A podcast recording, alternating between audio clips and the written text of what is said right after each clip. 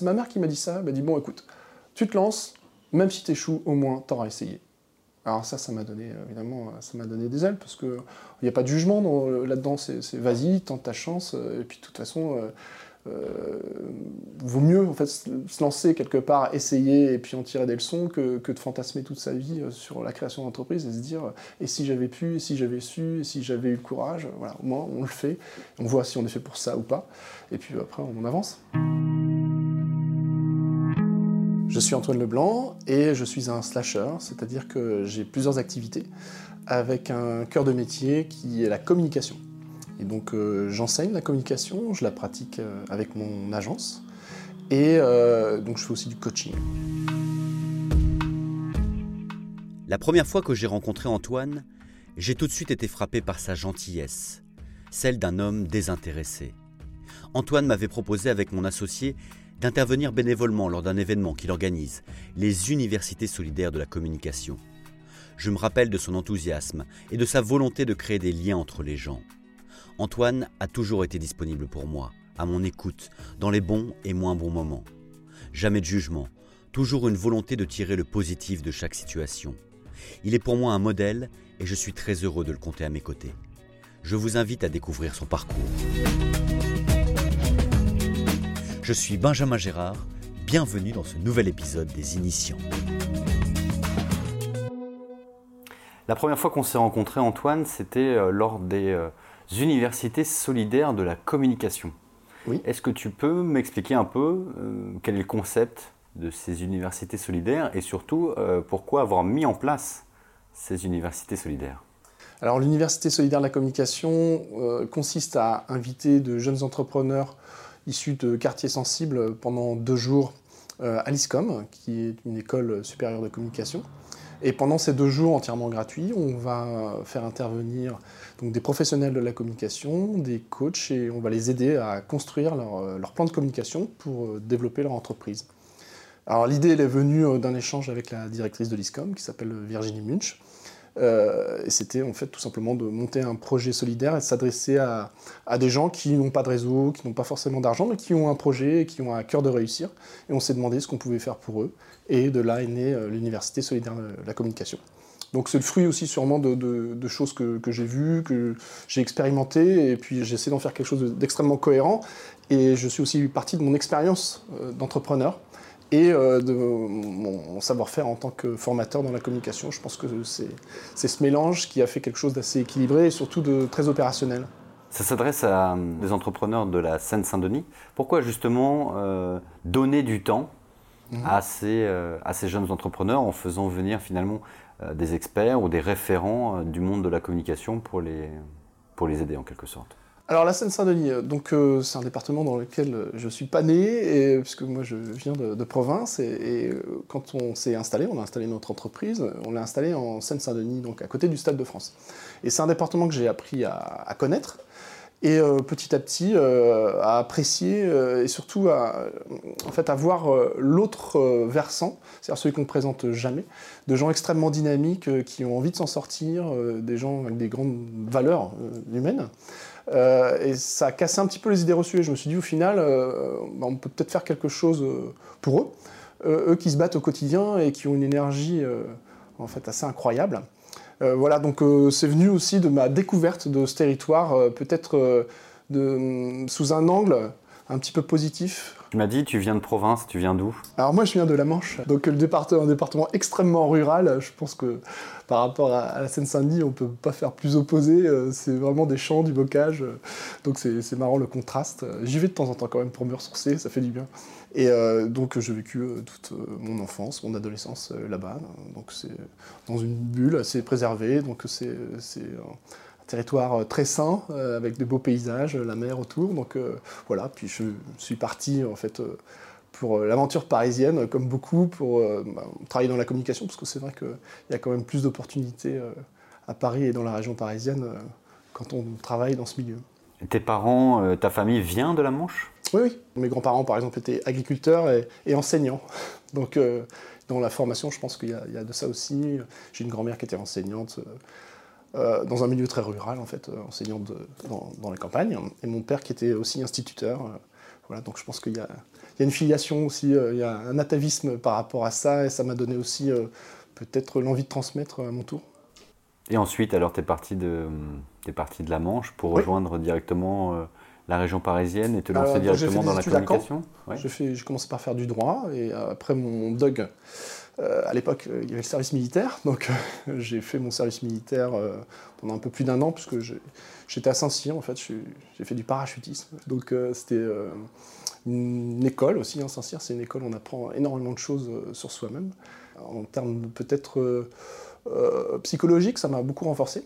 Avant de, poursuivre mes études, donc jusqu'à faire un bac plus 4 en fait, dans la communication, à l'ISCOM, où j'enseigne euh, actuellement. Voilà, la boucle est, bouclée. Mais c'était un choix de ta part d'aller à Saint-Cyr euh, Comment ça s'est passé? Parce qu'effectivement, alors moi je suis fait, j'ai de la chance parce que je fais partie de la génération bébé Chirac.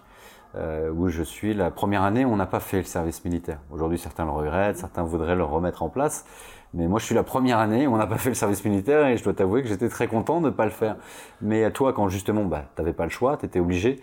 Euh, moi, je prends comment tu as choisi ouais? ouais, je prends le contre-pied. Moi, je dis que j'ai la chance, euh, une énorme chance d'avoir été parmi les derniers à faire euh, un service militaire. Alors moi, j'ai fait un service militaire à Saint-Cyr où, vraiment, là, c'est très intense. Hein, donc, je passais mon temps à sauter des avions.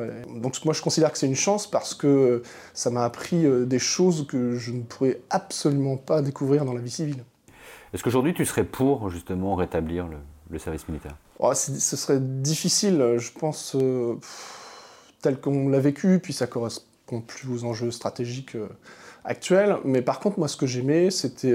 ce que regrettent d'ailleurs certains jeunes de banlieue, c'était le fait qu'on ait tous le même uniforme et euh, il n'y a pas d'autre institution aussi euh, méritocratique que l'armée.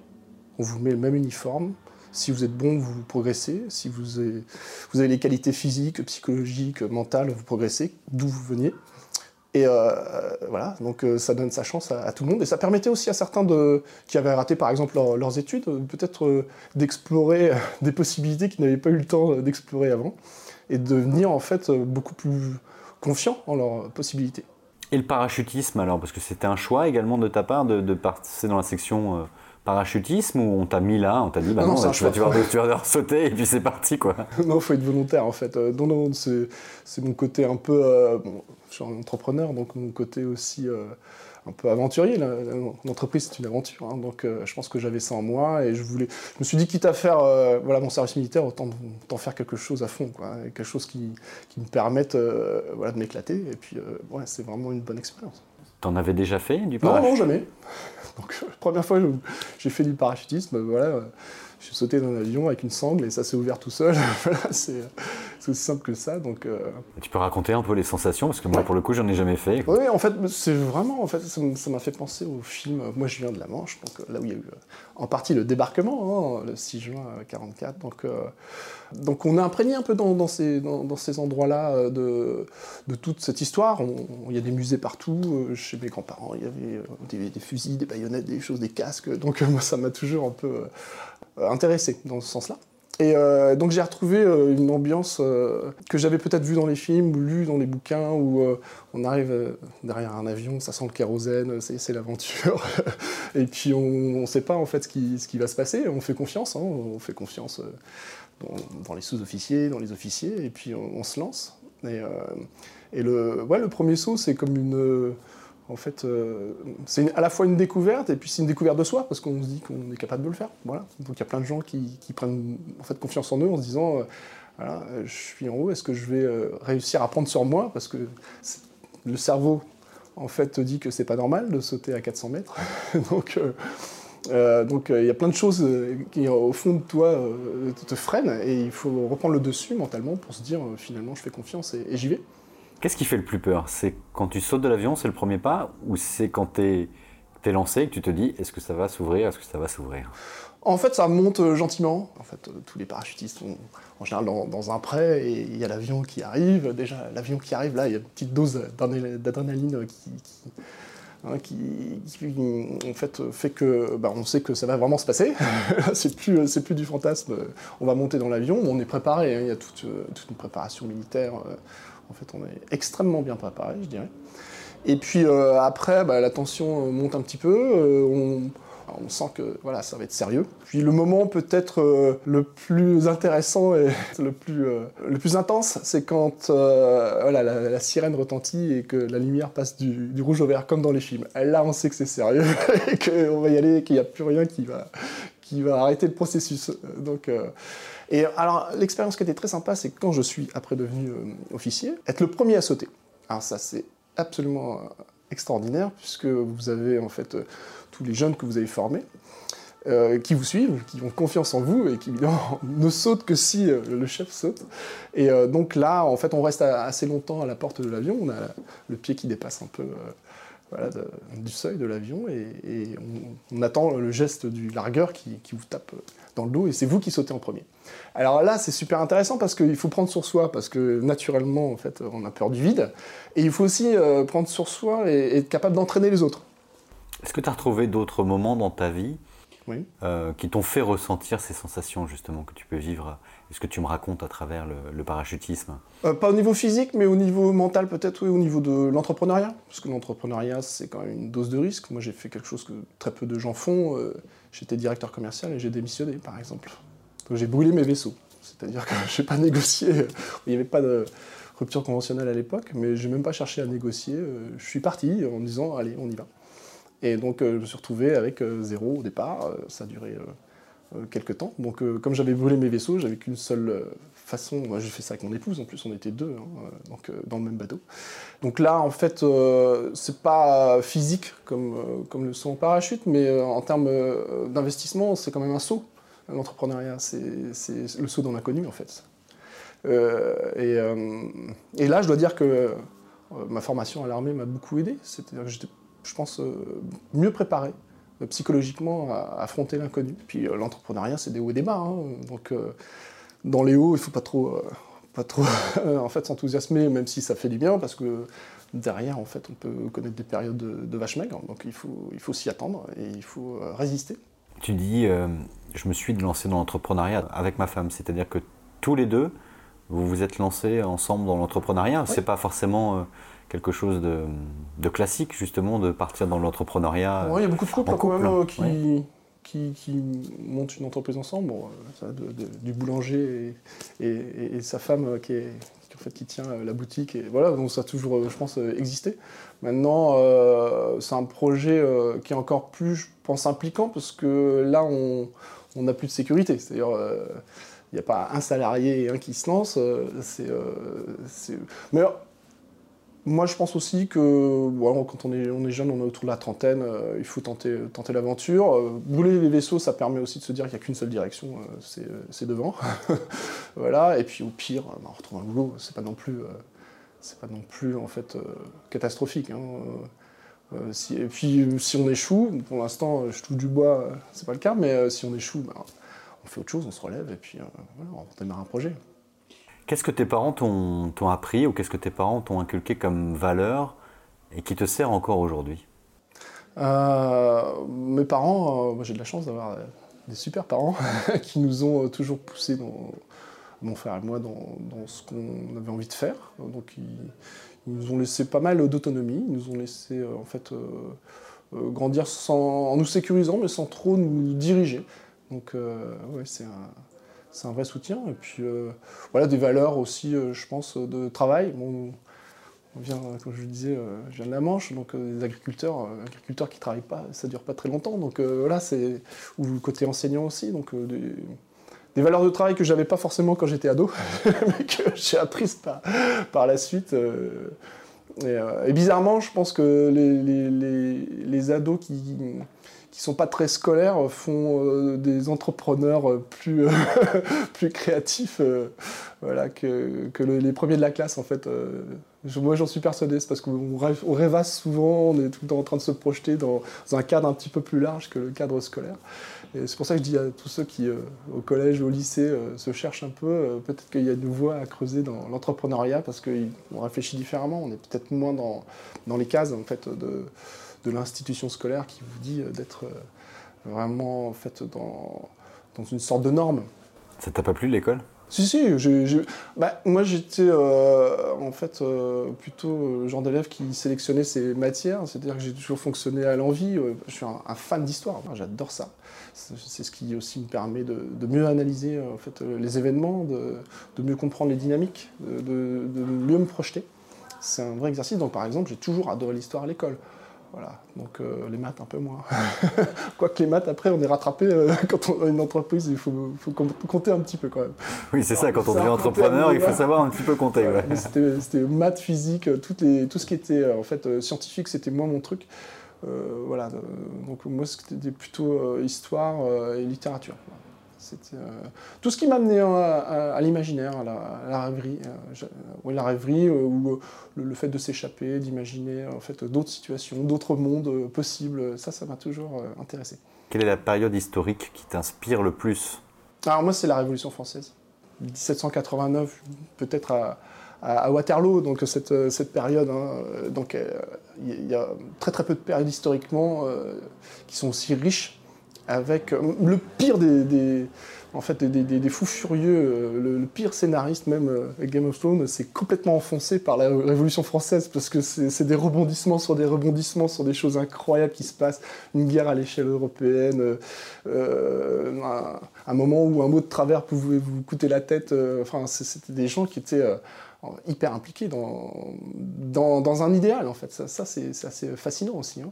Et puis des gens fascinants comme Talleyrand, euh, Fouché. Euh, il y a combien de personnages euh, qui ont, en fait, qui ont œuvré dans cette période qui fait aussi ce qu'est la France aujourd'hui? si on ne comprend pas la Révolution française, en tout cas, si on l'intègre pas, on ne peut pas savoir en fait pourquoi la France réagit comme ça, les gilets jaunes ou autres, ou plein plein de, en fait, d'événements viennent aussi de là. Euh, C'est-à-dire bah, Le fait euh, que bah, les Français aient, coupé la tête du roi, par exemple, symboliquement, c'est très très fort. Euh, quelquefois, ça revient dans les, dans, les manifestations. Enfin, cette période révolutionnaire, elle imprègne toute toute la culture française. il n'y a pas que ça, hein, parce qu'il y a aussi, euh, moi je considère que la France, elle, est née euh, avec Clovis, hein, donc, euh, donc la France est beaucoup plus, en, termes d'histoire, beaucoup plus riche que ce qui s'est passé depuis 200 ans. Hein, mais mais c'est vrai que cette rupture, cette rupture dans la continuité historique de, la France a fait qu'on est un pays à part, je pense. C'est vrai qu'aujourd'hui, on dit de la Ve République, c'est une monarchie républicaine, oui. et qu'en même temps, on, on élit un président euh, monarque quasiment en général. Mhm. Et en même temps, on aime assez rapidement, on a très rapidement cette, euh, ce souhait de vouloir lui couper la tête. Quoi. Exactement. Euh, ça dure 6 mois, 1 an, puis après, bon, bah, voilà, pendant 4-5 ans, en fonction de la durée du mandat, bah, on n'a qu'une envie, c'est de pouvoir lui couper la tête. Quoi. Tu penses que ça, ça vient de Oui, ça vient. En fait, dans l'ADN français, il y a ça. Il y a le, besoin d'avoir un monarque et, l'envie de lui couper la tête. il, y a, les deux, en fait. Si tu avais été un personnage historique justement pendant la Révolution, tu aurais été qui? Bonne question, bonne question. Moi, je suis normand, donc je suis plutôt un modéré. peut-être bien que oui, peut-être bien que non. Euh, donc, euh, les Normands sont des gens, euh, en fait, qui sont très pondérés en général. Donc, oui, je pense que j'aurais été un député modéré, essayant de, faire évoluer les choses en, préservant ma, ma tête.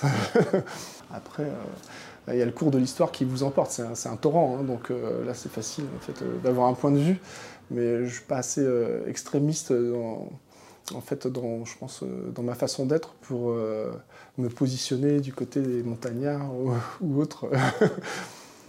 pour revenir un peu à l'actualité, mais toujours en rapport avec l'histoire récente, quel est l'événement pour toi qui t'a le plus marqué sur les trois dernières années?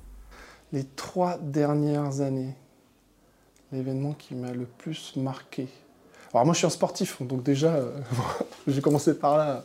Donc le fait qu'on ait gagné une deuxième Coupe du Monde, ça c'est quand même euh, quelque chose. Et, hum, symboliquement c'est très fort pour moi euh, parce que bah, il suffit de voir l'équipe de France. il suffit de voir ce mélange dans l'équipe de France. et je me dis qu'en France, quand on, on a un bon manager à, la tête donc, euh, des champs avec des personnalités, des, cultures euh, fait, qui se sont euh, quelque part agrégées et, qu'on arrive à, aller dans le même sens. on est imbattable, la preuve. Hein. Donc pour moi, c'est ce qu'il faut regarder, hein. c'est l'exemple positif, c'est de se dire, si on capitalise sur toute la richesse, tous les talents français et qu'on tire dans le même sens, il n'y a rien qui nous résiste. Tu dis le sélectionneur français, Didier Deschamps, c'est un bon manager. En quoi c'est un bon manager? Je pense que c'est quelqu'un qui a une bonne vision, c'est-à-dire qu'il sait où il emmène les gens et c'est quelqu'un qui à l'écoute et qui sait communiquer, puisque le fait de manager, c'est savoir communiquer, en fait, savoir utiliser les bons mots, les bons gestes, euh, savoir montrer l'exemple, être extrêmement compétent aussi, être reconnu, être légitime dans sa compétence, et puis être impartial, c'est-à-dire euh, euh, mettre l'équipe hein, comme en fait référence suprême au lieu des individualités. Je pense que c'est ce qu'il a réussi à faire. Donc là, tu penses que c'était pas forcément les plus, euh, les plus talentueux qui ont gagné? Non, non, non. Mm, voilà, il y a d'excellents joueurs qui n'ont pas été euh, sélectionnés. Euh, donc c'est pas en fait forcément l'équipe qui est composée des meilleures individualités qui gagne. C'est l'équipe qui a en fait conscience des valeurs qu'elle veut porter et, c'est l'équipe qui, qui, fait que tout le monde tire dans le même sens. Voilà, où les, justement les individus se mettent au service du projet. Et, et n'essaie pas de tirer la couverture à eux-mêmes. Et je pense que c'est voilà, ce que Didier Deschamps a réussi à faire, enfin, de, mon point de vue. Qu'est-ce qu'on pourrait dire de toi, Antoine, et qui te ferait plaisir? Parce que c'est vrai.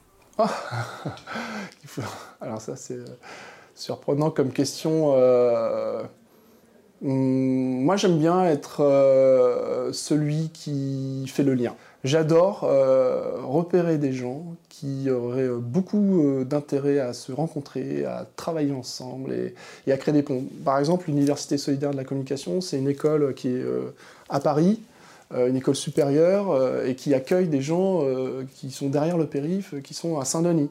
Ces gens-là, voilà, je peux faire, donc faire venir des conférenciers qui sont les meilleurs sur euh, leur métier dans le digital, dans l'événementiel et qui traitent euh, des budgets de millions d'euros et je peux en fait euh, leur demander de consacrer un petit peu de temps à des gens qui n'ont pas d'argent et mais qui ont un projet et, tout ça se passe super bien et on s'aperçoit que quand on crée des ponts, en fait il y a une énergie phénoménale qui se dégage et moi je pense que s'il y avait quelque chose à retenir de ça c'est quelqu'un qui arrive à détecter les, les opportunités de rencontre et à faire que les gens se rencontrent. Et quand je vois moi que j'ai réussi à, à, créer une rencontre et que les gens travaillent ensemble, développent quelque chose ensemble, euh, voilà, c'est un plaisir énorme pour moi. Mais ça devient d'où justement cette volonté de, de, créer du lien, de créer des ponts? Je crois que mes parents sont comme ça déjà. Et puis euh, c'est un, un, réflexe en fait que, que j'ai acquis. Je pense que le fait de s'intéresser aux autres, je suis extrêmement curieux. Donc euh, dans chaque être humain, il y a quelque chose à découvrir. Et puis après, quand j'arrive à, à, découvrir ce qui me motive euh, et les valeurs d'un être humain. Et, quand je pense à un autre être humain qui euh, a envie aussi euh, de, développer quelque chose et je sens qu'il serait plus en fait puissant, plus productif ensemble, ben, ça me fait plaisir en fait de les faire se réunir et qu'il se passe quelque chose. Quelle est la rencontre la plus importante de ta vie? Oh Bon, euh, au niveau personnel ou au niveau professionnel? Donc bah, déjà ma femme, et euh, donc au niveau personnel, et puis en plus professionnel parce qu'on a monté une boîte ensemble. Puis j'ai fait une très belle rencontre en fait quand je suis arrivé à Paris. Euh, mon, premier, mon premier boss, c'est lui, on se souvient toujours hein, de, sa première expérience professionnelle. mon premier boss qui était un ancien militaire de l'armée. Et c'était une belle rencontre puisque bah, il m'a donné ma chance tout simplement. Et moi je suis quelqu'un qui a de la mémoire, c'est pour ça que j'aime l'histoire. Et euh, donc il s'appelle Bertrand Cadoré. Et donc euh, je le remercie infiniment de m'avoir permis euh, d'intégrer ce monde de la production du visuel, qui pour quelqu'un qui vient de la Manche et qui a zéro contact et zéro réseau, est a priori très difficile à intégrer. Et, lui, il m'a tendu la main. Et donc je le remercie. J'ai beaucoup appris humainement avec lui. Et donc c'était mon premier boss. Et, donc c'était quelqu'un d'extrêmement charismatique, avec beaucoup d'énergie. C'est toujours quelqu'un. Enfin, on, se parle de temps en temps, mais beaucoup plus rarement. Et donc c'est quelqu'un que j'apprécie beaucoup. Qu'est-ce qui te plaît le plus dans ce que tu fais tous les jours? Ah, qu'est-ce qui me plaît le plus? Euh, Découvrir euh, des nouveaux, de, voilà, de nouveaux êtres humains, euh, découvrir des nouvelles façons de penser, découvrir des, de nouvelles façons de travailler, et, après intégrer tout ça et, retransmettre ce que je pense de en fait de, de, plus utile, soit aux étudiants, soit en fait à, des salariés ou des chefs d'entreprise. C'est-à-dire que moi je suis une éponge et, voilà, j'intègre tout ça et j'essaie de, passer le relais à ceux à qui ça peut être utile. Ça fait combien d'années que tu as créé ton, ton entreprise 15 ans. Et quel bilan tu en tires justement 15 ans après? Plus un bilan humain que financier, en fait. Euh, parce qu'il y a eu des bonnes années, il y a eu des mauvaises années. Euh, donc, euh, je pense que l'entreprise, c'est un révélateur. un peu comme l'armée, c'est-à-dire on ne peut pas tricher. Quand on est à la porte d'un avion et qu'on doit sauter, là on, ne triche pas. C'est-à-dire on saute, on saute pas. Et si on saute pas, là c'est compliqué. Là les, problèmes commencent, mais si on saute, on se dit ouais, je me suis prouvé quelque chose. Ben, l'entrepreneuriat c'est ça aussi, c'est-à-dire euh, au quotidien, euh, ça nous révèle qui on est, dans le sens où euh, il y a des situations qui sont toujours, pas toujours faciles à gérer. On va chercher les ressources très profondément. Et, on ne peut pas se mentir face à une année qui voilà, qui s'est pas bien déroulée, où on sent que la trésorerie s'approche de zéro. voilà, donc heureusement toutes les années ne sont pas comme ça, mais là, là il faut, il faut s'en sortir. Donc on va chercher les ressources où elles sont. Et, et pour l'instant, voilà, depuis 15 ans, ça dure. J'entends souvent dans ce que tu dis, en gros, le, côté j'aime pas, j'aime pas qu'on triche. Est-ce que ça te. C'est quelque chose qui peut te déranger chez. Oui, de tricher avec soi-même, justement. Bah, disons que le fait. Euh, enfin, mes, choix de vie m'ont mis dans des situations où je pouvais pas trop, en fait. Euh, euh, tricher avec moi-même puisque à chaque fois voilà je me suis mis dans un, un, bain où il fallait que je m'en sorte donc là euh, disons que la réalité euh, très objective, en fait, économique, euh, vous sanctionne. Donc là, on ne peut pas tricher. On a, on a réussi un projet où on a échoué, on a réussi à passer l'année où on n'a pas réussi. voilà, donc c'est une façon assez binaire d'avoir une photo de soi-même, en fait, quelque part. Par rapport aux universités solidaires de la communication, mhm. est-ce qu'il y a une, une histoire ou une anecdote un parcours d'une personne que tu as pu accueillir à travers ces, différentes éditions qui t'a particulièrement marqué euh, En fait, c'est un ensemble.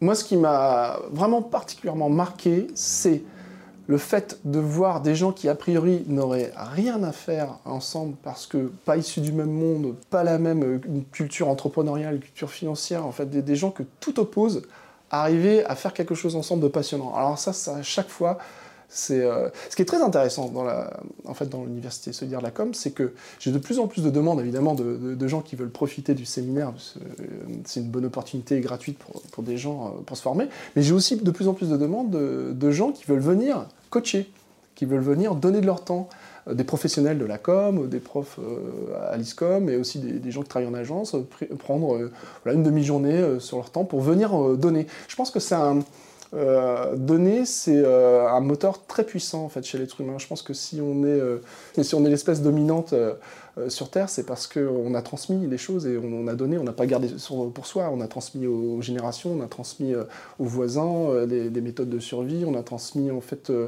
peut-être aussi des rêves, des, idéaux. et à force de transmettre, ben, on devient l'espèce dominante, puisqu'on on profite du savoir des autres. Euh, voilà, et il se démultiplie en fait. Est-ce que tu aimes la littérature? Oui, j'aime bien la, littérature. Je ne dis pas assez, euh, malheureusement, euh, à mon goût, mais oui, j'aime bien. Ce serait quoi le livre, ton livre de chevet, ou ah. le livre que tu emmènerais sur une île déserte, comme on dit souvent? Alors il y a un livre qui m'a profondément marqué, que j'ai dû lire peut-être une trentaine de fois. c'est un livre d'Alain, le philosophe, qui s'appelle Propos sur le bonheur. Quand je lis Propos sur le bonheur, ça résonne en moi comme si j'avais toujours pensé ça. Évidemment, euh, j'avais pas le talent du tout euh, d'Alain pour le formuler de cette façon-là, mais c'est tellement en fait évident. Et je me dis, euh, quelle puissance, quoi. C'est-à-dire, il, va chercher des choses qu'on sait intuitivement et il les révèle et on les lit en disant, mais j'ai toujours pensé ça. Ou en tout cas, c'est quelque chose qui me touche parce que ça correspond exactement à ma vision de la vie. Et c'est tellement bien écrit, c'est magnifique ce serait quoi Si on pouvait la résumer, hein, évidemment, on ne va pas résumer tout, le livre, mais euh, c'est quoi la vision du bonheur ou la vision de la vie selon, selon Alain? Oh, bah, Moi, en fait, c'est plus. Euh, en fait, Alain, on travaille sur la volonté. C'est-à-dire qu'on devient heureux si on, a la volonté de l'être quelque part, et c'est un effort. Voilà, si je devais résumer. Hein, c'est-à-dire la manière de se comporter, en fait, les, choix qu'on va faire dans la vie font que vous êtes heureux ou malheureux parce que vous avez fait l'effort de, les faire, tout simplement. Hein, vous avez euh, choisi quelque chose et, vous avez été dans l'action. C'est un philosophe de l'action, je pense. Euh. En fait, il, dit que beaucoup de notre vie dépend de nous. Euh, voilà, donc il y a des gens qui sont assez passifs et qui se disent il arrivera ce qu'il arrivera. Donc c'est une vision que je respecte tout à fait. Mais lui, il dit il arrive aussi beaucoup de ce qu'on a choisi et, de ce qu'on a semé en fait finalement. Voilà, j'espère que je l'ai bien compris. je ne trahis pas sa, sa pensée, mais voilà, donc euh, le bonheur, pour Alain, pour Alain en fait, euh, euh, c'est quelque chose qui, qui part d'une volonté d'être heureux, déjà, à la base. De quoi tu es le plus fier dans ta vie? Ouf Alors, moi, avec Véronique, ma femme, on a adopté. c'est un parcours qui nous a pris presque dix ans. c'est un parcours de, voilà, de, de couple. Euh, très long, très difficile. Euh, et le jour euh, où on, a accueilli en fait notre fils, il avait trois mois. Voilà, là c'était, j'avais la quarantaine, donc voilà, on voulait un enfant à la trentaine, on l'a eu à 40 ans, donc il faut être patient. Ah, là, là aussi c'est un autre parcours. Hein. c'est, peut-être le plus, même le plus douloureux et le plus, plus difficile psychologiquement. Euh, euh, mais par contre, voilà, quand vous avez la récompense. Alors voilà, Alain, on, est heureux si on décide de l'être parce qu'on n'a jamais lâché le morceau et, finalement on a eu un garçon à l'âge de, de 3 mois, c'était magnifique.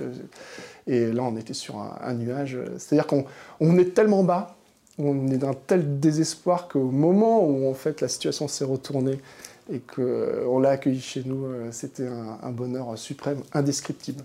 Voilà, c'était de, de, monter. voilà de, bonheur intense. Mais comment vous avez fait pour, euh, pour tenir? Tu, dis près de 10 ans euh, Oui, 10 ans de, parcours. parcours mais, sans entrer dans les détails.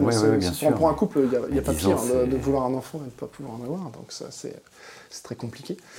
Eh bien là, c'est comme l'entrepreneuriat, c'est comme le parachutisme, c'est aller chercher euh, au fond de soi des, ressources donc, mentales pour continuer malgré tout malgré l'incertitude, malgré les difficultés, et, de se dire que voilà, au bout, il y a peut-être quelque chose.